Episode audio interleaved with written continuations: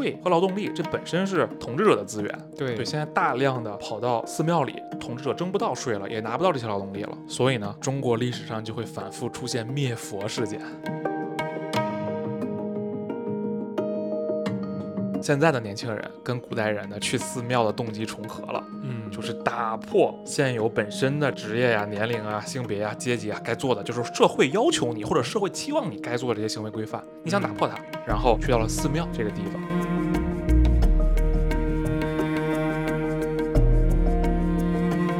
大家好，欢迎来到新的一期叙事之间，我是老涛。我是活在当下，之前我们有一期录了一点不一样的东西，那一期我们给大家讲了火箭。今天我们准备再来一期不太一样的节目，今天我们准备讲寺庙。哎，这个寺庙经济啊，我相信大家今年上半年都听说过，是一个嗯很火的概念啊。当时很多媒体啊，还有自媒体去炒作说，现在年轻人占领了寺庙等等这种类似的标题。嗯的那我们呢查到了一些数据，这些数据其实也是很多自媒体去爆出来的，因为真实世界里确实年轻人也在大量的涌入寺庙。今年的前三个月，寺庙关键词的搜索指数同比增长高达百分之六百以上，其中呢有百分之四十四的搜索人群都是三十岁以下的年轻人。年轻人对于玄学的依赖也越来越重了。对，根据携程的数据显示呢，今年前三个月寺庙相关景区门票的订单同比增长百分之三百，其中九零后、零零后下订单的占比接近百分之五十。小红书呢也出了一个寺庙漫巡指南，说前三个月小红书上发跟雍和宫相关的帖子，超过了三万篇。如果不在北京的小伙伴们，可能不是太熟悉雍和宫。雍和宫这个庙，每一年，尤其春节的时候，要上头香的时候，呃，哦那个排队的人老排队老狠了。很夸张。除了这些自媒体啊，还有一些数据公司给提供的数据呢。嗯上市公司方面也有佐证，像峨眉山，大家都知道著名的佛教圣地嘛，它同时也是 A 股的上市公司峨眉山 A。根据峨眉山 A 的前三个季度的财报显示，它今年前三个季度客流量同比增长了百分之一百六十三，其中索道和门票业务呢大幅增长，而且这两个业务净利率很好。当然，这个净利率很好，大家也能理解啊，因为这个索道和门票只要你修好了之后一直收钱就行。是啊，呃，当然了，我们国家是禁止宗教产业上市的，所以这个峨眉山 A 里主要是旅游资产。嗯哦，，但是大家都懂啊，大家为什么来峨眉山啊，对吧？就是大家大家都懂，景区的门票和索道呢，很大程度上因为大家需要到峨眉山这个佛教圣地里有一些这个宗教方面的需求。也可能是为了看周芷若。你你这个好冷啊，那还可能看灭绝师太。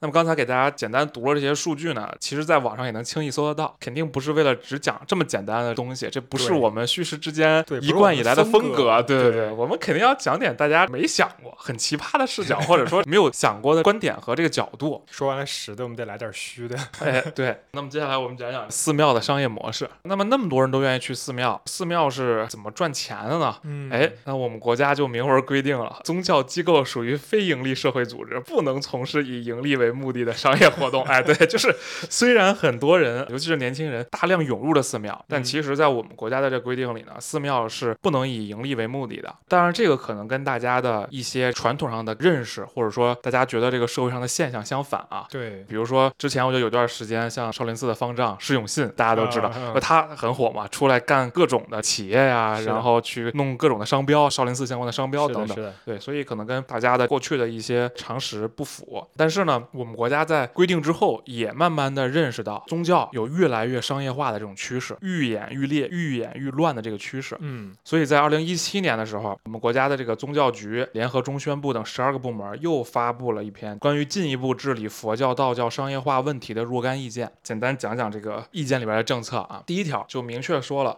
佛教、道教活动场所必须坚持非盈利性质，等于刚把我们讲的这个又强调了一遍。严禁商业资本介入佛教、道教，任何组织或者个人不得投资或承包佛教、道教的活动场所，不得以股份制、中外合资、承包、租赁、分红提成等方式对道教、佛教的活动场所进行商业运作并获取经济利益。同时，也禁止佛教、道教的活动场所作为企业资产打包上市或进行资本运作。哎，这就是刚才我们提到的。其实把路都堵死了。哎，对，意见的第一条呢，其实就很明确了，就是把宗教和商业其实做了一个明确的分割。我不知道之前有没有大家听过一些段段子啊，可能还是我们上学的时候，就很多，比如说老板承包了一些寺庙，哦然后寺庙变成这个承包制的了、哦啊，所以里边就会搞出一些各种奇葩的，比如说烧高香啊、放生啊，嗯就等等这些活动啊，就是反复的去收割游客的钱。那这个呢，其实在二零一七年就被明令的禁止了。那第二条，任何组织和个人不得假借佛教、道教名义开展活动，谋取利益。非宗教活动场所、非宗教团体、非宗教院校不得开展宗教活动，不得收取宗教性的捐献。当然，我们没给大家读全啊，但总体来讲，刚才如果我们说第一条是从股权上或者说所有权上把宗教和商业做了一个很明确的切割，嗯那这个第二条呢，其实就是在可以理解成使用权或者说冠名权等等这方面的这个角度上，也把宗教和商业活动做了一个很明确的切割。那这个等于说就把资本借到宗教的两个方式都给堵死了。对，所以大家之前我不知道有没有关注啊，近期很火的一个事儿就是喜茶不是出了佛喜那个造型吗？嗯就是在杯子的包装上，他们用了一些罗汉的造型，当时其实还是挺热的，但是很快被宗教事务局给叫停了。当时我听网上还是有舆论，就是说这个也是一个很好的创新，或者说对年轻人现在这个现象的一个反应啊、嗯为什么给叫停了呢？对，其实没有必要对。其实在这个第二条里呢，就有明确的禁止，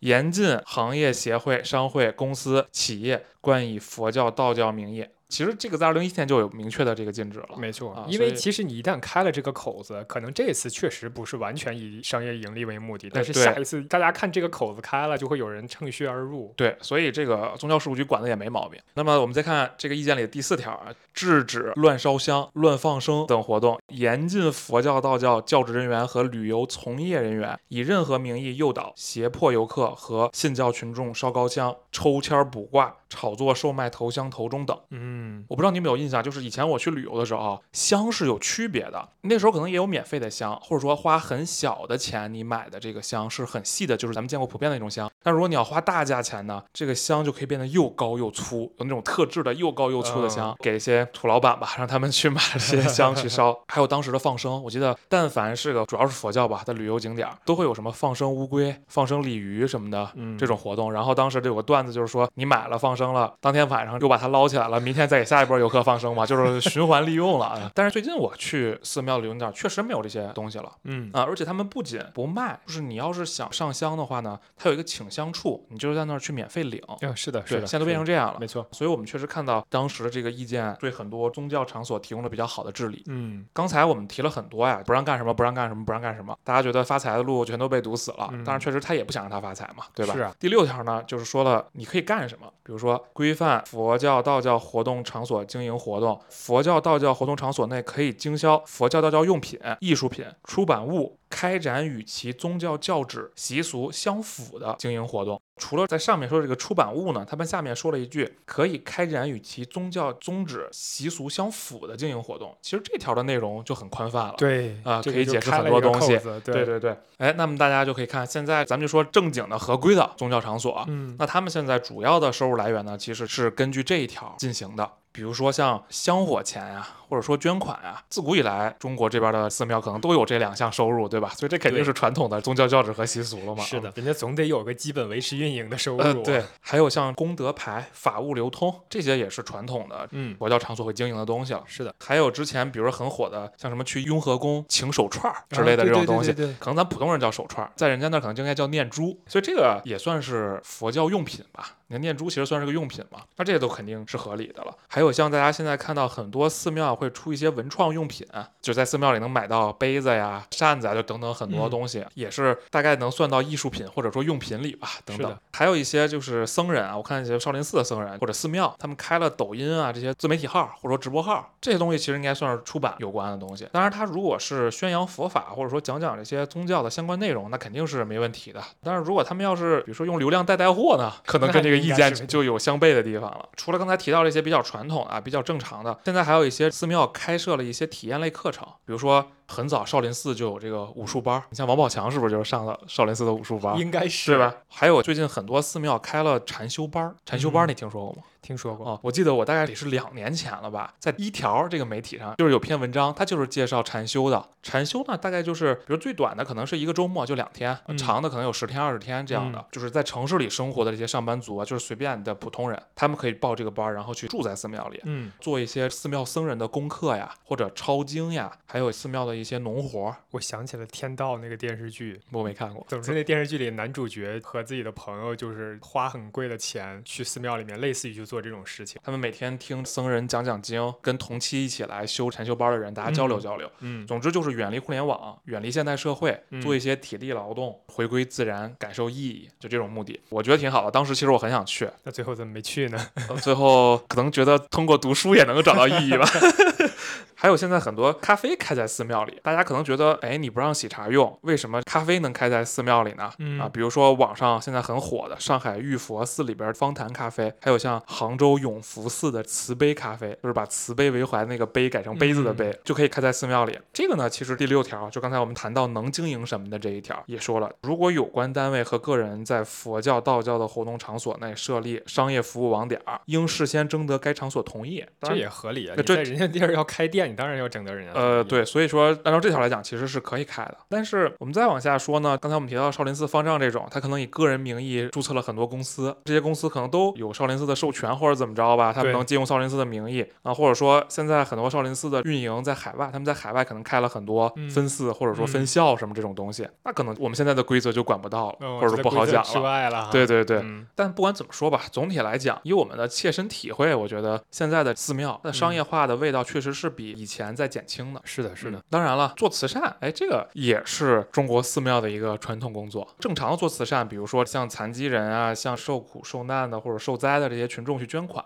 嗯这个就是很正常的慈善了。比较有意思的是，刚才我们提到的上海玉佛寺，它曾经出资了一千万人民币，成立了一个玉佛寺绝群大学生创业基金。这个基金就是专门向大学生投资的。他们这个投资呢，跟一般的基金投资不一样，基本上相当于资助，不是以股权为目的的，它不占有任何股权。这种形哦式。因为大学生的创业，他去融资比较难嘛，对吧？是的是的啊，所以他们这个相当于一个半慈善、半投资式的性质。如果投资失败了呢，也就没了嘛，这个钱。嗯如果投资成功呢，一般被他们投资过的企业呢，做大做强了，就会以更多的捐款来捐给寺庙，以这种形式完成了回流。这真的是上有政策，下有对策。呃，不对，但是这个我觉得他们确实在客观上还是起到了，大学生这种积极的作用，对积极的作用，是的，啊，也是滴水之恩当涌泉相报嘛，合理合理啊合。理。我们这期聊到寺庙经济呢，大家可能会觉得不高兴，或者说在道德上会觉得这个是有瑕疵的，因为首先我们在法律上也规定了，你不能以盈利为目的。嗯，其次呢，大家觉得宗教就是象征着人的精神意义的，而商业呢是最世俗化的东西，没错，对？吧？因为它就是最跟钱接近的东西嘛。对我们之前哪一期的时候也讲过，商业有可能是最有悖道德的 人类活动之一。哎，对，所以呢，把宗教和商业化联系在一起呢，自然而然会引发现在人的不满。那很多不满的人可能就说呢，哎，今不如古，就所谓的大家习惯厚古薄今嘛。如果对对回到古代那种田园牧歌的情况，可能就好得多。但是现在呢，我们就给大家说一下，在古代可能寺庙的商业化比现在严重的多。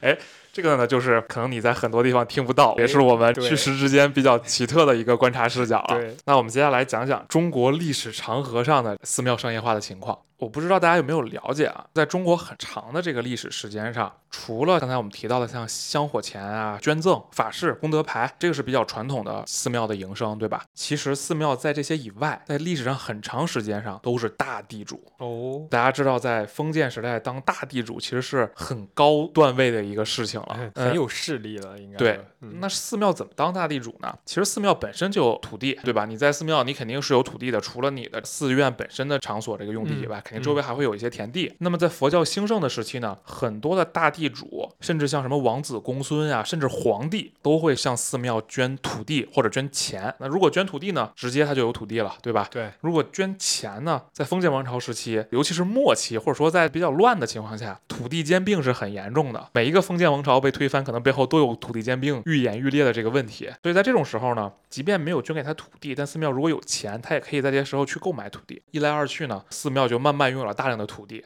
他拥有了土地呢，他就会雇佣一些佃户去耕种。大家知道，古嗯代自己没有田，替别人耕田的人叫佃户嘛。没错，那么寺庙用的土地在古代被称为寺庄，给寺庙土地耕种的佃户呢被称为寺户，这都有专门的称呼的，所以可想而知是一个很成熟的产业。对，产业很成熟。，对，封建时期呢，寺庙还有一个很特殊的优惠，就是寺庙和僧人免除赋税和徭役哦啊。这个是从南北朝时期，因为那个时候佛教非常兴盛，等于寺庙拥有了大量的土地，但不用交税，自贸区，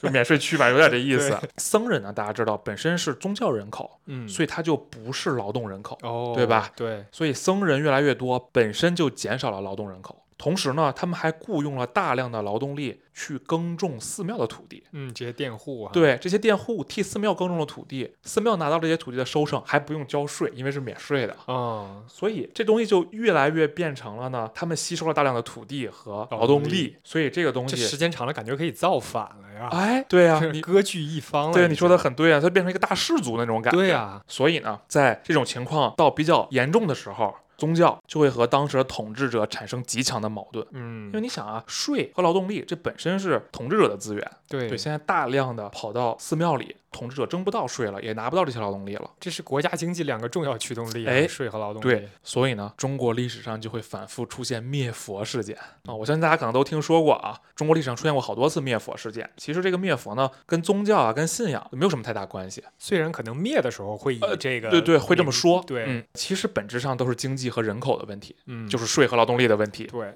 比如我们中国历史上最有名的几次灭佛，被大家合起来称为“三武灭佛”。北魏太武帝灭佛，北周武帝灭佛，唐武宗灭佛，因为这三个人的谥号里都带武，嗯，所以就叫三武灭佛。就拿大家比较熟悉的唐朝来讲吧，虽然大家都知道这个李世民可能是尊崇道家的，他想跟老子攀关系嘛，他也姓李，但其实唐朝最昌盛的是佛教。大家想想武则天就知道，卢舍那大佛，对吧？对着自己的脸雕的。还有唐宪宗迎佛骨的那个事儿。如果大家不知道唐宪宗迎佛骨这个事儿呢，大家应该知道韩愈嗯唐宋八八大家大家之首，他有一篇著名的《论佛骨表》，就是在劝谏这个事儿。可想而知，在唐朝的就算是中期阶段吧，佛教是多么的昌盛。那么就在这么昌盛的情况下，或者我们可以说，佛教在文化和政治上越昌盛，在经济和人口的矛盾上就越激烈。所以呢，就引出了后面唐武宗灭佛。那么灭佛的结果是啥呢？哎，我给大家读一段原文啊。会昌五年八月，下诏宣布灭佛结果，天下所拆寺四千六百余所，就拆了四千六百多所。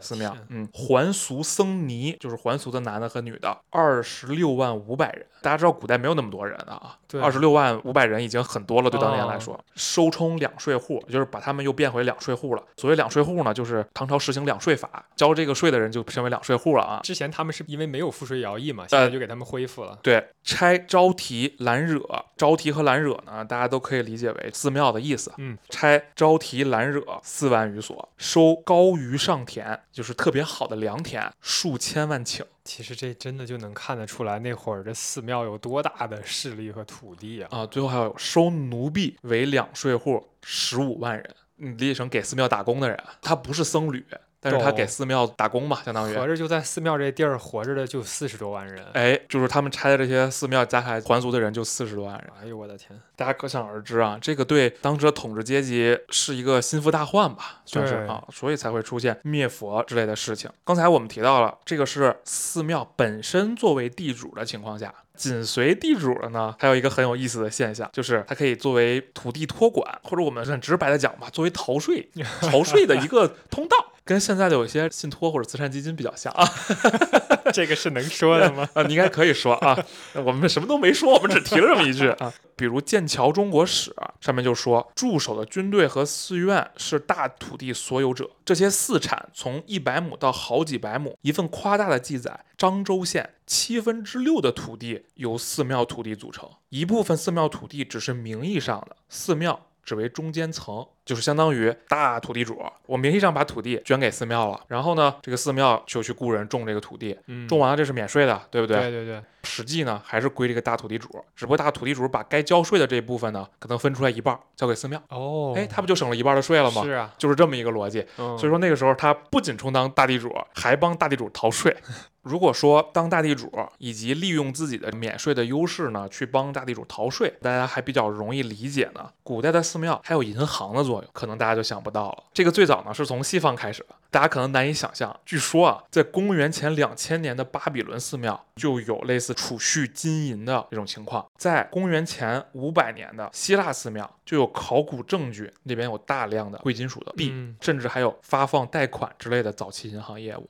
那我们国家呢，据说是到了南北朝时期，因为那个时候的皇帝呢都笃信佛法，所以寺庙里积累了大量的财富。积累大量财富之后呢，他们又有皇权的支持，所以就开始做一些放贷的生意。同时呢，因为他比普通的私人机构更有信用，为大家都想嘛，举头三尺有神明，因为古代人还是比较迷信的，所以当时呢，寺庙本身在人民群众中就是有信用基础的。那么借着这个信用基础呢，加上它又本身有大量的财富，就是开始做相当于银行的功能，又有储蓄，又有放贷，包括抵押、借款等等这些都开始了。寺庙就变成了那个时候的一个信用网络。到了南北朝后期呢，寺庙里就有正式的机构来做这种银行业务了，就叫寺库。寺库对，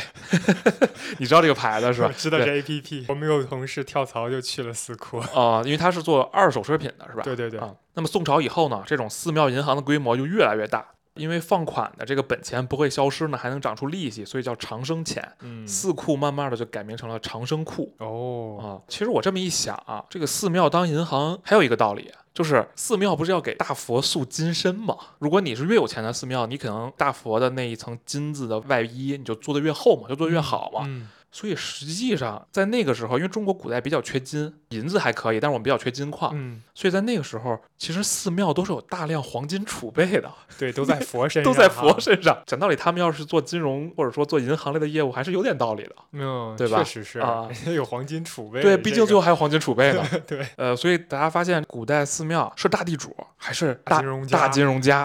他们就是把地产金融一把抓，相当于 啊，然后这个农业、商业，包括文化产业，全都干全了。对，对于统治者来说，真的会很担心这件事儿。他不仅是有土地、有金融，还有劳动力，还有劳动力，而且他还可以控制人的思想，对，这个是最可怕的。是的。所以其实古代的寺庙比现在的寺庙商业化严重多了。嗯，那么说完古代寺庙的商业化，其实古代寺庙还有一个很有意思的作用，当个小谈资吧，给大家去聊一聊，就是公共空间。其实不仅是古代的中国啊，全世界在古代的时候等级都是比较森严的。那么咱们国家呢，在古代的时候还有比较明确的礼法，所以不同阶级啊、不同性别、不同地区，还有不同年龄的人，他们都很难聚在一起，因为大家都各自有各自的圈层，只在这个圈层里活动，没有一个公共空间让大家相对平等的接触。你想一想，古代确实没有这样的地方。对，但是寺庙就不一样了。首先来这儿你不需要钱，不需要花钱就能进寺庙的大门对。对对对对，然后来了这里呢，大家都是平等的，都是香客，都是信徒。这一点呢，在古代是很稀缺的。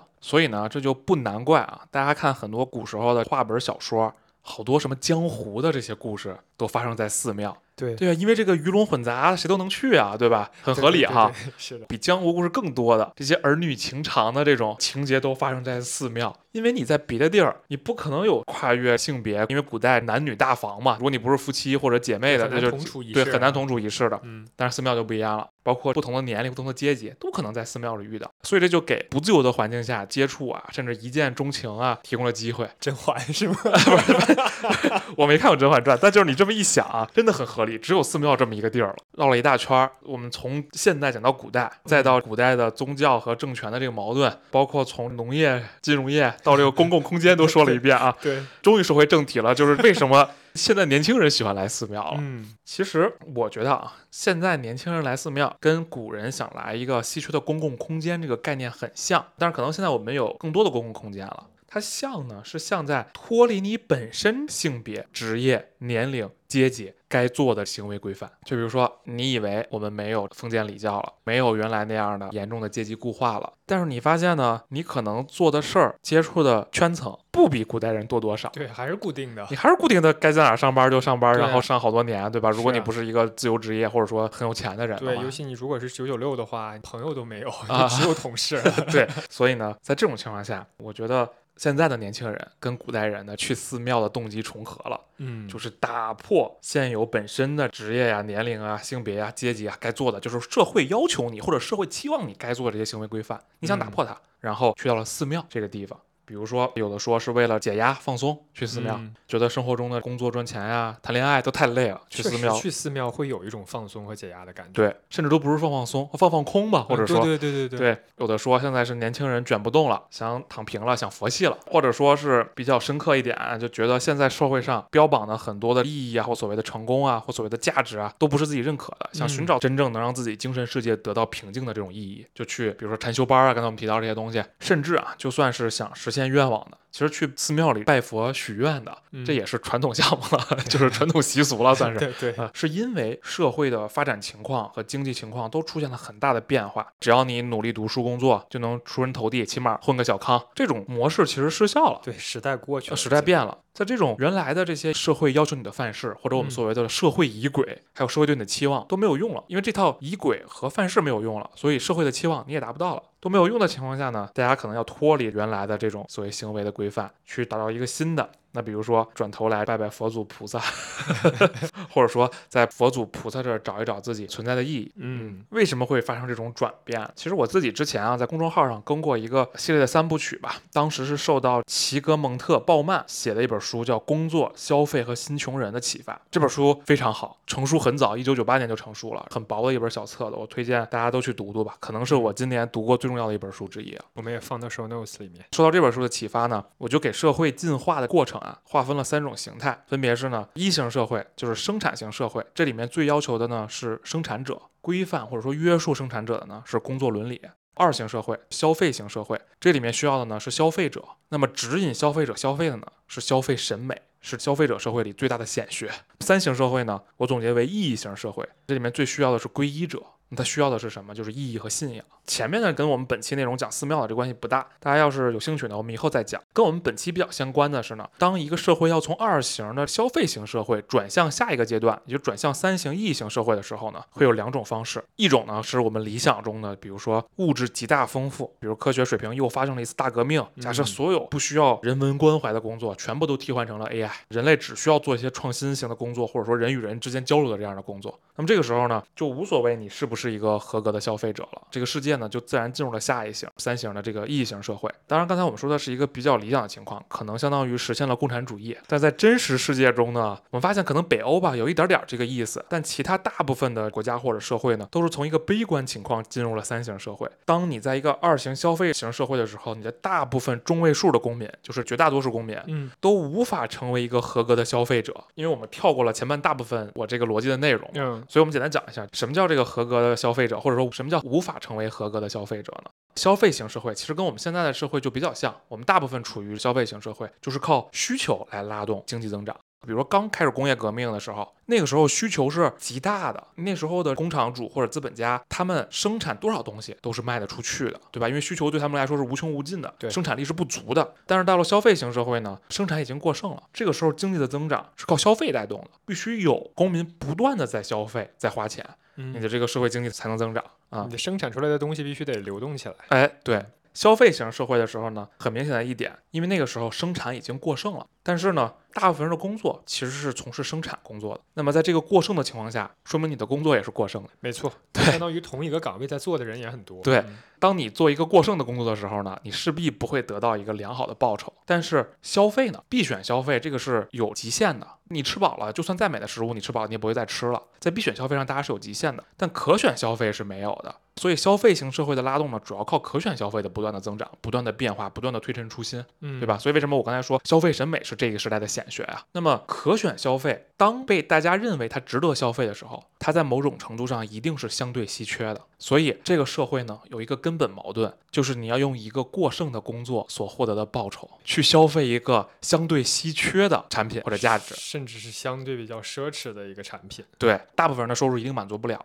那么，当大部分人都面临这样的问题，尤其是当经济增速停滞，或者说技术革命的进步速度在减减缓。减缓，能够创造新的工作的工作岗位在减少，嗯，中位数公民能够成为一个合格消费者的可能性就越来越小。没错，那么当大部分人都无法成为一个合格的消费者，这个时候他们就从悲观的一个层面转向了三型社会，就是意义型社会，成为一个合格的皈依者，就是找到你为何而活，并信奉且践行这种意义。我懂了，其实相当于是自己已经无法成为一个合格的消费者的情况下，对于目前这个社会，自己的价值是被无限压缩的。对，因为每一个时代或者每一个社会。他对当下这种状况有一个这个社会的主流命题，没错。当你已经回答不了这个主流命题的时候，我们举个最简单的例子，比如说在之前一段时间，可能经济增速还比较快的那段时间，很多人在努力的买房啊，或者说网上大家可以看到很多奋斗成功的故事。那个时候呢，这个社会的主流命题还是我可以通过自己的努力，可能努力变难了，但是我通过我的努力加一定的智慧，还是能获取到比较好的财富，还是能出人头地的。但是如果经济进一步下滑，高薪的岗位进一步减少的时候呢？大家可能发现，除非你有天纵的天赋、天纵奇才，你才能够回答这个社会的命题，从一个很普通的底层奋斗成一个比较富裕的阶层。当大家发现都这样很难去成为一个合格的消费者的时候呢？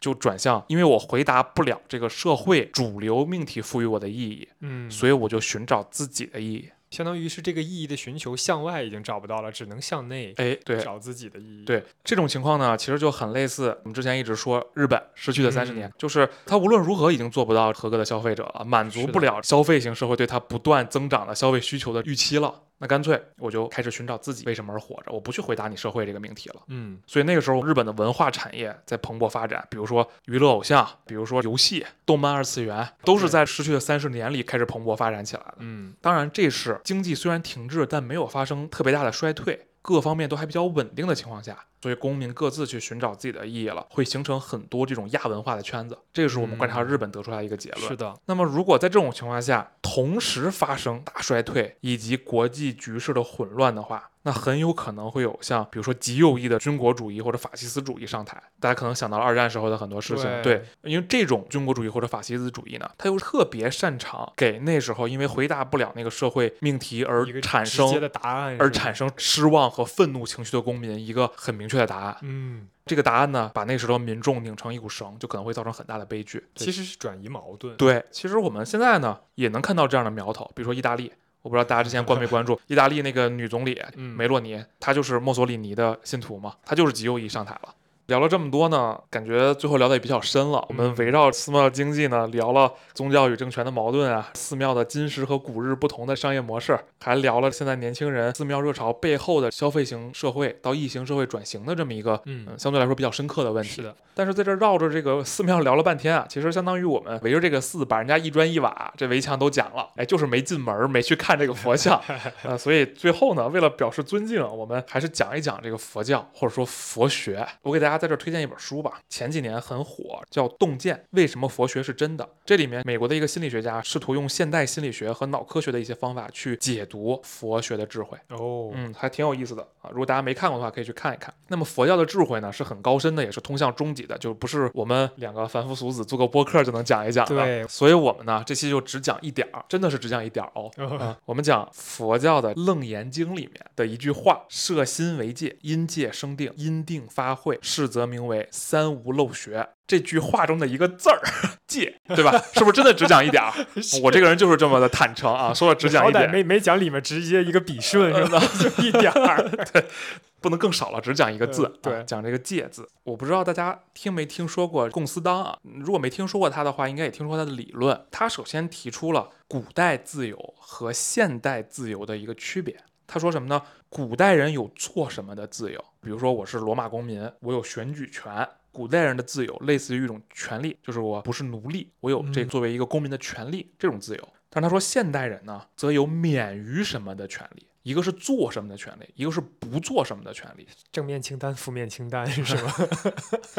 我用法国的哲学家贡斯当的理论呢，给大家解释一下什么是戒。戒呢，其实核心一句话解释就是：你开始认识到，并开始抗争，试图争取到免于被自己欲望强制驱使的自由。它是不是一哦种免于被强制的自由？是的，戒，它不是你已经拥有了这种自由，是你开始认识到你有被自己的欲望强制的这种不自由的时候，你开始尝试去抗争，获取这种自由，这就是戒。哦，这就是我个人的理解啊，一家之呃言我。我觉得很有道理，是吧 一家之言对对对这个时候呢，你还不能完全控制自己的内心，你还有各种心，比如说嗯差别心啊等等，你还有各种心，对你还有各种欲。但是呢，你已经认识到这是不自由的了，所以呢，你给自己设下了各种戒。戒呢，其实就是你在自己是自由的时候，给不自由的自己设置了一个提醒，因为你不能一直做到这种状态，有的时候你会被自己的欲望所驱使。当你被自己欲望的驱使的时候，你看到那个没有被自己欲望所奴役的自己给自己设下的戒的时候，这就是一种提示，帮你能更多、更长的时间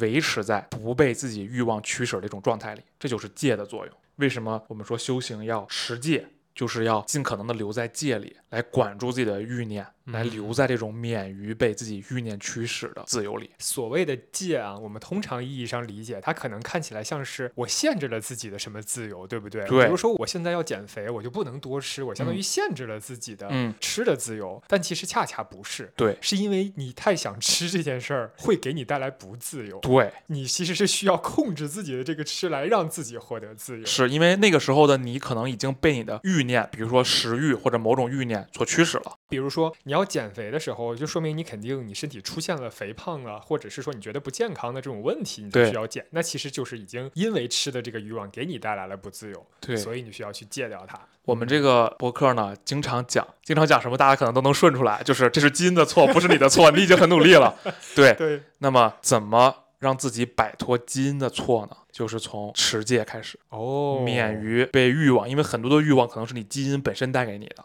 免于被欲望驱使。感觉我们前面的节目都 闭环了。呃，是不是很深刻？对，好，就讲这么一点儿吧。如果以后有机会呢，再给大家分享我从佛学中学到的一些智慧。我们今天实在没想到，我们从一开始要讲寺庙经济，最后讲到了宗教和政权，甚至最后还提到了法西斯。但最后我们还是以戒为结尾，也是希望能让大家在听我们讨论寺庙的商业模式的同时，也能感受到一点心灵上的收获。同时也表示一下，我们不是讨论寺庙的赚钱模式，就是对佛不敬，我们对佛学还是有很敬畏的心的。对，这个是两码事情。对，也希望大家能从我们今天的节目里有所收获。希望每个人都在自己的人生路上记得持戒修行，你才能获得更大的自由。那我们今天的讨论就到此结束。如果大家喜欢你们听到的内容的话，欢迎点赞、订阅、转发。我们很希望提供一些有趣的视角来观察这个世界，也很希望和评论区的你进行交流。所以不要犹豫，在评论区留下你的想法。以上就是本期叙事之间的全部内容，感谢大家的收听，再见。感谢大家，再见。